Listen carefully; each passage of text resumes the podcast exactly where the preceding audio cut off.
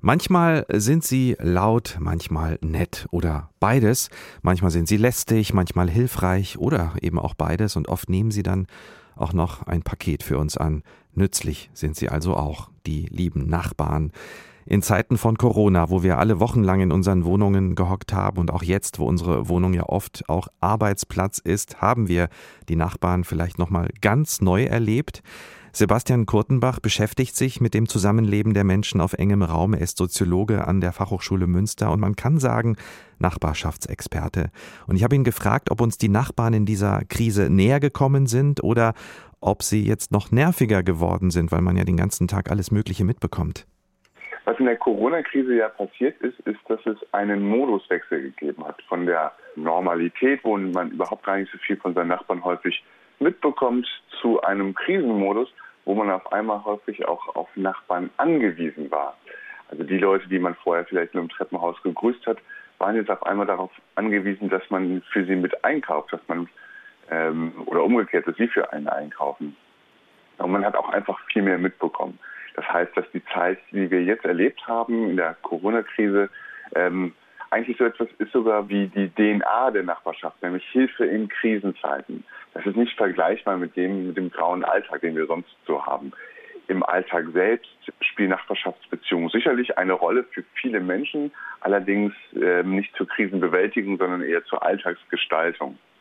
Würden Sie sagen, äh, die Corona-Krise hat damit sozusagen das äh, Gute und das Schlechte an Nachbarschaftsverhältnissen nochmal ganz deutlich gemacht? Also sie hat auf jeden Fall gezeigt, dass es ein, ein hohes Solidarpotenzial in der Gesellschaft gibt, wenn es drauf ankommt.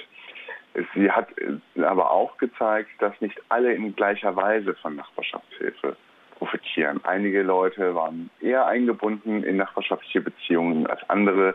Und das hängt auch damit zusammen, ob es ein eher reiches Wohngebiet ist, ein mittelschichtig geprägtes Wohngebiet ist, oder eben ein zum Beispiel großstädtisches Wohngebiet, wo viele Menschen leben, die von Armut bedroht sind. Wie sind da die Unterschiede? Was haben Sie da herausgefunden?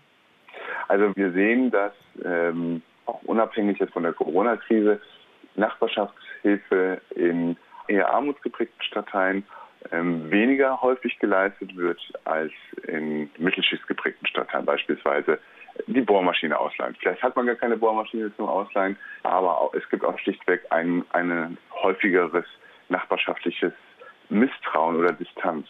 Man traut sich gar nicht da äh, immer, den Nachbarn zu vertrauen. Es hört sich ein, ein wenig mhm. paradox an, aber dieses Risiko einzugehen, ich gehe jetzt in Vorleistung und mache was für den anderen und das fällt mir hinterher nicht auf die Füße. Mhm. Das wird ähm, häufiger nicht eingegangen, wenn man unter Armutsbedingungen aufwächst und lebt. Und wie erklären Sie sich das? Hat sich da was verändert oder war das schon immer so?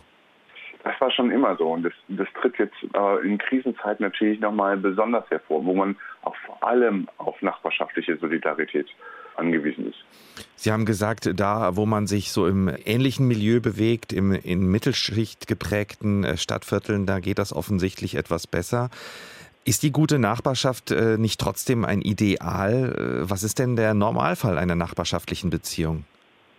Grüßen im Treppenhaus, Pakete äh, mit, miteinander annehmen und ähm, sich gegenseitig, wie es, wie es früher immer so schön geschrieben wurde, sich nicht in den Kochtopf gucken. Also eine freundliche, wohlwollende Distanz und wenn es darauf ankommt, sich gegenseitig zu unterstützen ähm, in Krisenzeiten.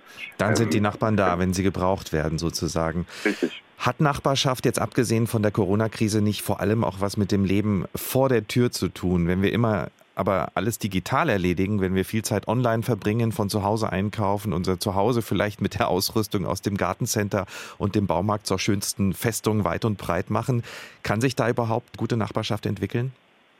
Es wird sich dahingehend entwickeln, dass die Menschen, die sich ähnlich sind, zum Beispiel Familien mit kleinen Kindern, häufiger in Kontakt kommen. Die Kinder gehen zusammen in die Kita oder man, man trifft sich auch draußen mal, wenn man die Straße hoch und runter geht. Da kann der Garten noch so schön sein, trotzdem geht man mal vor die Tür.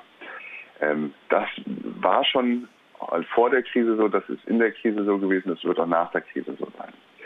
Es wird immer schwieriger, dass sich sozial unähnliche Personen durch Nachbarschaftsbeziehungen nahe kommen, weil zum Beispiel Arm und Reich in Städten immer seltener Tür an Tür wohnen.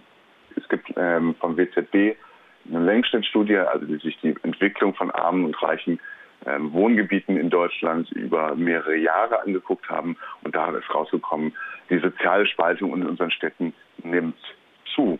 Das heißt, dass Stadtteile und Nachbarn sich immer ähnlicher werden.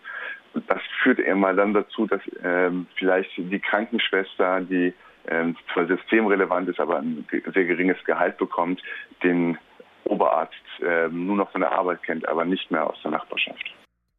Nachbarschaftserfahrungen ganz allgemein und in Corona-Zeiten ganz speziell wissenschaftlich betrachtet. Zusammen mit Sebastian Kurtenbach, er ist Soziologe an der Fachhochschule Münster in Nordrhein-Westfalen.